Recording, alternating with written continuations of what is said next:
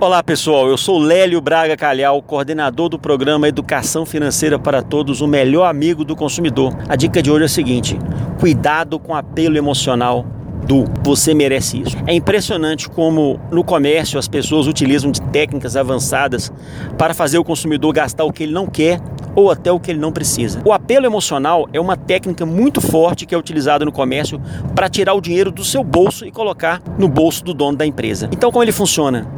É utilizar de frases de efeito que vão tocar a sua emoção, de forma que desequilibre o seu emocional para que você gaste um dinheiro que você não quer.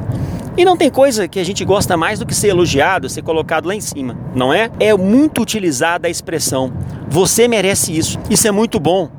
Você vai ficar lá em cima, você vai ficar muito bonito, você vai ficar muito bem.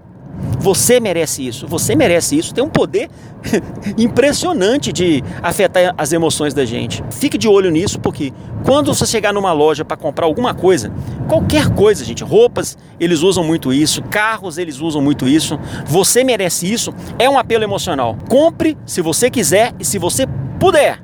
Se você não puder ou você não quiser, não compre.